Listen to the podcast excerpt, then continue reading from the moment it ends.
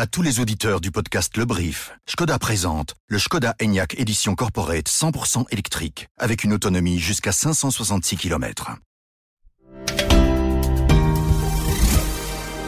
Bonjour, nous sommes le 26 décembre et voici notre regard sur l'actualité, l'essentiel pour celles et ceux qui ont l'esprit d'entreprendre.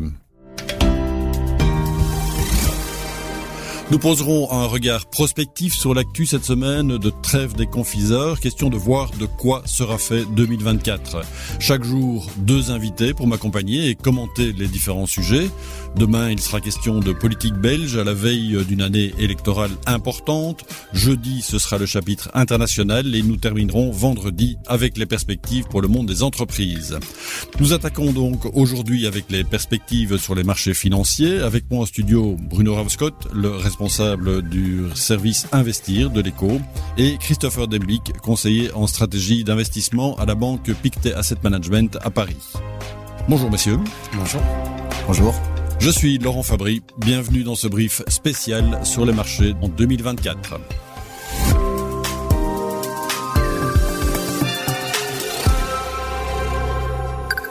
Alors avant de frotter votre boule de cristal pour prédire ce que sera 2024 sur les marchés, Bruno et Christopher, un petit rappel de l'année que nous venons de vivre. Bruno, vous passez l'année en revue.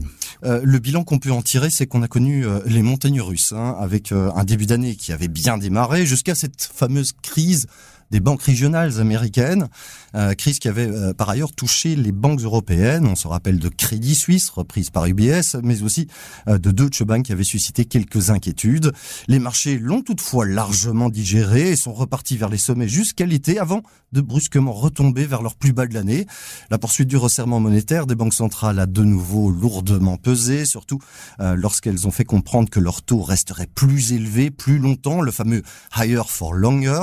On pensait alors qu'on allait revivre en fait une année aussi mauvaise que celle de 2022, mais c'était sans compter ce retour d'optimisme qui a relancé les cours depuis le mois d'octobre. Les marchés ont commencé à parier sur le pivot des banques centrales, soit un revirement de leur taux à la baisse.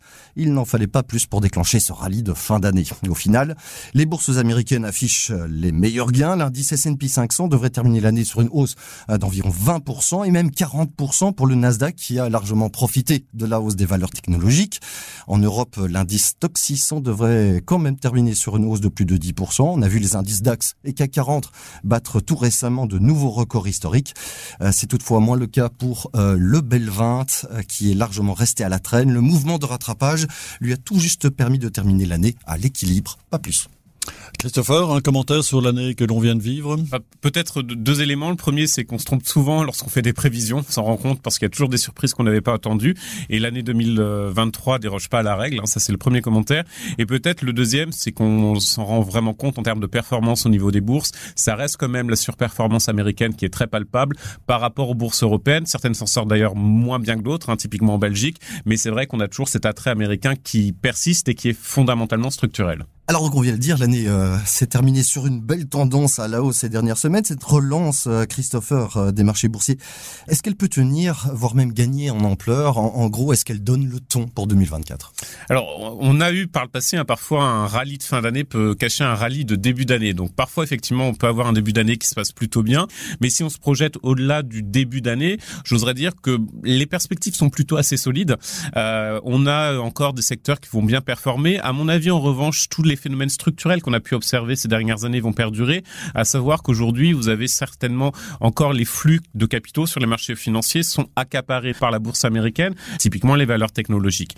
Euh, et effectivement, cette dichotomie entre celles qui vont très bien s'en sortir et celles qui s'en sortent beaucoup moins bien, bah, certainement que ça va être un élément qui va persister, qui est problématique parce que bien évidemment, ça veut dire aussi que tous les flux de capitaux, c'est derrière ça de l'investissement, ça va seulement sur certains secteurs d'activité et essentiellement des secteurs qui sont liés quand même à la technologie aujourd'hui.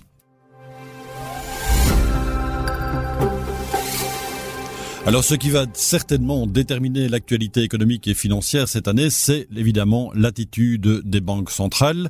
Euh, la hausse des taux par palier a mené les taux de la BCE et de la Fed à des niveaux qu'on n'avait plus connus depuis des années. Euh, alors est-ce que cette situation va durer? Euh, Les marchés pariaient déjà depuis quelques semaines sur une baisse des taux dès le premier semestre 2024. D'ailleurs les taux obligataires ont fortement chuté ces dernières semaines. Alors Christopher, est-ce que les marchés ont anticipé trop vite? Est-ce qu'ils ont fait un peu de wishful thinking finalement Ou est-ce qu'ils ont eu raison trop tôt? Non, ils ont anticipé trop vite et aujourd'hui ils anticipent de manière beaucoup trop excessive. Euh, concrètement, le message des banques centrales, même si ça diffère d'une banque centrale à l'autre, c'est on va effectivement faire notre pivot, on va baisser les taux, mais on prendra un certain temps et surtout, on, ce sera pas comme dans les cycles de baisse des taux précédents. Et aujourd'hui, la lecture du marché, elle est très différente, c'est de dire finalement, bah, on est dans un cycle de baisse des taux à peu près comme on a connu par le passé. Donc ça veut dire quoi? Ça veut dire que ce sera agressif. Ça veut dire qu'on aura peut-être 5, 6 baisses de taux au cours de l'année 2024 euh, au niveau des principales banques centrales. Et à mon avis, il y a quand même une dichotomie qui est très importante. Euh, le marché est beaucoup trop excessif. Il pense qu'on va avoir énormément de baisses de taux, alors que c'est certainement pas ce qui va se produire et c'est surtout pas ce que nous disent les banquiers centraux. Ça veut dire quoi en termes de timing euh, Prenons euh, la boule de cristal, parce que c'est ça que surveillent en particulier les marchés financiers, c'est de savoir à partir de quand les banques centrales vont opérer leur fameux pivot, tant du côté de la Banque centrale européenne que de la Fed, la Réserve fédérale américaine.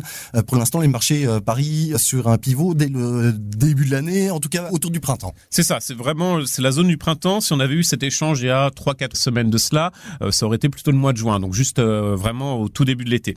Euh, le message aujourd'hui, c'est qu'effectivement, on peut avoir un pivot à plus probablement au deuxième trimestre. Euh, vous avez le marché qui anticipe notamment pour la BCE potentiellement au mois de mars, mais c'est pas ce que nous envoient les signaux de la Banque centrale européenne à l'heure actuelle. Mais la réalité, c'est que vous avez certainement ce pivot qui sera entamé au printemps. La logique voudrait que ce soit la BCE qui l'entame. Ce qui est important de voir, c'est sur les neuf derniers cycles d'assouplissement. Donc on remonte à 1945. D'habitude, c'est la Fed et non pas la BCE ou la Bundesbank, si on prend en termes de référent, qui avait baissé les taux. Là, ce sera assez inédit, mais la situation en zone euro du point de vue macroéconomique légitimerait que ce soit la BCE qui baisse les taux plus rapidement qu'aux États-Unis. Aux États-Unis, finalement, la Fed a relativement le temps de baisser les taux. Euh, mais encore une fois, entre ce que la rationalité économique voudrait, ce que les marchés interprètent et la réalité, bah, on peut avoir un gros décalage. Hein. Donc on part sur une séquence euh, BCE en premier lieu, la Fed ensuite. Euh, qu'est-ce qui sous-tend ce décalage C'est notamment la réalité au niveau de la croissance économique? Oui, on a un gros maillon faible en Europe qui est l'Allemagne, euh, qui a eu finalement une performance économique sur les 20 dernières années qui était euh, flamboyante. Malheureusement, la guerre en Ukraine a changé la donne, notamment sur l'accès aux ressources énergétiques qui ne sont plus à un bas prix pour les entreprises allemandes. Vous avez bien sûr aussi la très forte dépendance de l'économie allemande à la Chine qui joue. La Chine reste quand même sur nos prises très très lentes. Donc tous ces éléments-là s'ajoutent et fait que vous avez déjà l'Allemagne qui est en récession, qui sera certainement en récession l'intégralité de l'année prochaine. Et bien évidemment, c'est un élément qui freine la dynamique en zone euro.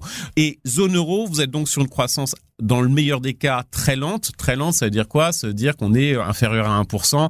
Ça dépend des prévisions. Nous, on est à 0,8, mais bon, ça vous donne un ordre de grandeur. Du côté euh, États-Unis, on est en revanche sur un rythme de croissance déjà en 2023 qui est beaucoup plus prononcé. Même si ça va ralentir l'année prochaine, on sera largement au-dessus de 1% de croissance vraisemblablement. Donc, il n'y a pas la même nécessité économique. Euh, finalement, aujourd'hui, là où on doit baisser les taux, c'est du côté de la zone euro. Et il y a également euh, sur le front de l'inflation, euh, ça s'améliore quand même nettement de part et d'autre de l'Atlantique. Oui, tous les indicateurs qu'on peut regarder, vous savez, les économistes, on a une myriade sur l'inflation, euh, tous vont dans le même sens. Vous avez ce processus de désinflation qui est très très bien entamé, qui est plus rapide qu'on l'anticipait, ça c'est le point qui est positif, et qui a pas de raison que ce processus soit remis en cause en 2024. Si on est sur une inflation en zone euro entre 2-3%, la réalité c'est que c'est plus un problème. Les entreprises, elles savent largement s'habituer à ce type de schéma. Quand on a connu par exemple 10%, donc elles sont en mesure de gérer.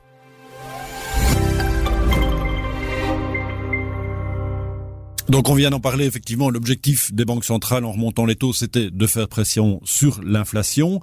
Euh, ceci dit, ça n'est pas le seul critère euh, que vont utiliser les présidents des banques centrales pour déterminer les taux. Euh, ils vont aussi se baser sur des indicateurs économiques, mais ils regarderont aussi très attentivement la situation géopolitique et elle n'est pas particulièrement engageante, Christopher. Non, on a une année 2024 qui va être à minima marquée par énormément d'élections. Vous avez à peu près 40% du PIB mondial où vous allez potentiellement avoir des changements de gouvernement. Donc c'est déjà énorme avec des grandes zones, typiquement l'Inde, notamment l'Afrique du Sud, la Russie, etc. Plein de zones dans les émergents. Et surtout, euh, notre point de vue, c'est qu'on va l'année 2024 va être une année de risque géopolitique localisé. Et finalement, ce risque géopolitique localisé, il a déjà débuté avec le 16 octobre au Proche-Orient. Et donc tout ça, ça va faire qu'à minima, même si c'est pas du risque systémique, parce que bien évidemment, on n'est pas sur une crise mondiale, la réalité, c'est que ça vous crée des pics de volatilité, des incertitudes qui sont supplémentaires, et ça, c'est difficile à gérer. La situation de la Chine et en particulier les tensions avec euh, les États-Unis euh, sur les innovations technologiques, euh, ça c'est aussi quelque chose qui va encore rythmer 2024 Alors ça va continuer. Ça va être un sujet dans le cadre de l'élection présidentielle américaine. Euh, en revanche, il n'y a plus l'effet de surprise. C'est-à-dire qu'on sait très bien que ces tensions entre les États-Unis et la Chine, même si sous Biden, en termes de forme, c'est un peu moins volubile que sous Trump, mais la réalité, il y a toujours les mêmes tensions en coulisses sur les mêmes sujets et il y a les tentatives de relocalisation des chaînes de production aux États-Unis font sous Biden comme c'était sous Trump. En revanche, l'impact marché peut être relativement faible, même si euh, le programme économique de Donald Trump a été en partie euh, dévoilé. Hein. On sait que c'est extrêmement frontal à l'égard de la Chine. Et ça, c'est bien sûr des éléments qui inquiètent, parce que ça veut dire la croissance mondiale en moins, ça veut dire au minimum des perturbations au niveau des chaînes de production, mais dans le même temps, il n'y a plus l'effet de surprise.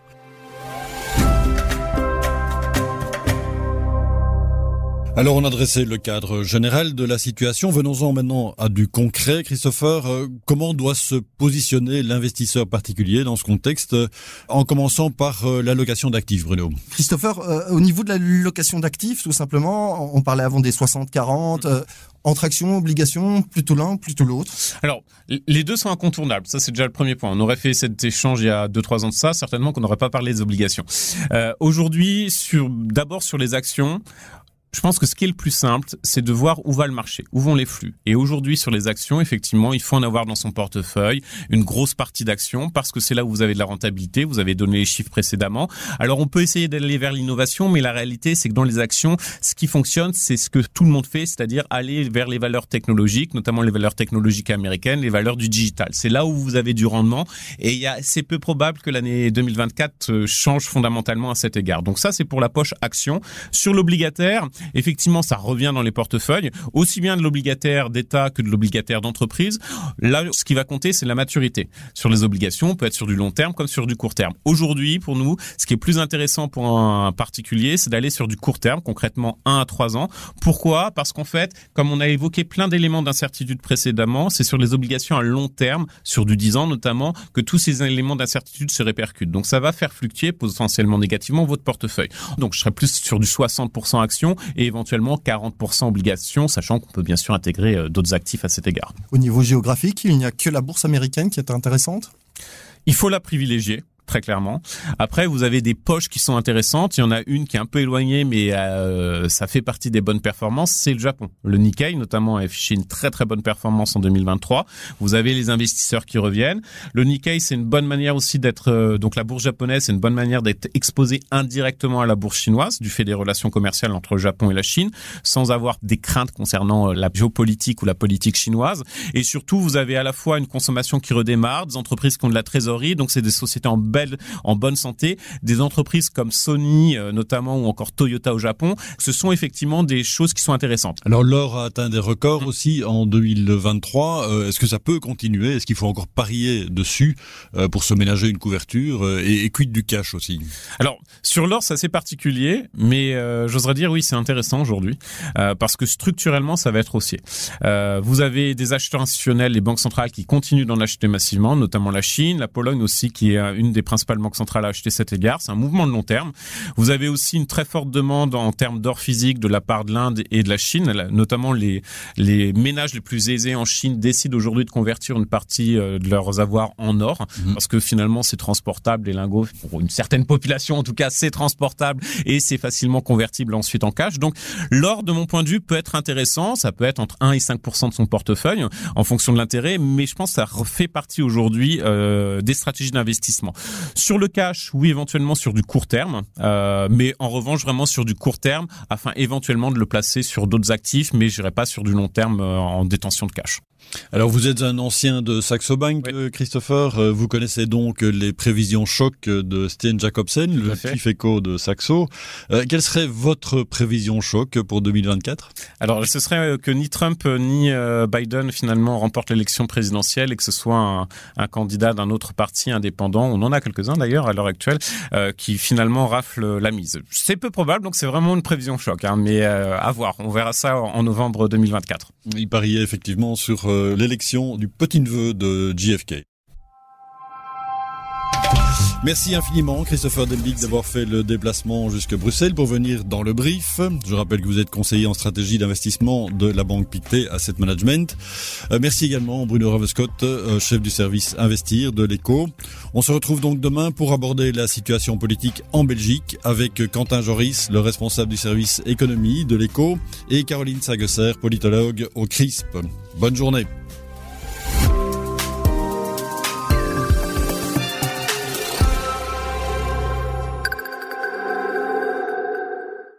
Votre voiture de société Skoda doit avoir une grande autonomie. Elle doit être 100% électrique et déductible fiscalement. Mais elle doit aussi avoir... Plein de place pour mon VTT Votre voiture de société est avant tout la voiture de votre famille. Découvrez le Skoda Enyaq Edition Corporate 100% électrique avec une autonomie jusqu'à 566 km. Plus d'infos sur promo.skoda.be ou chez votre concessionnaire. Skoda.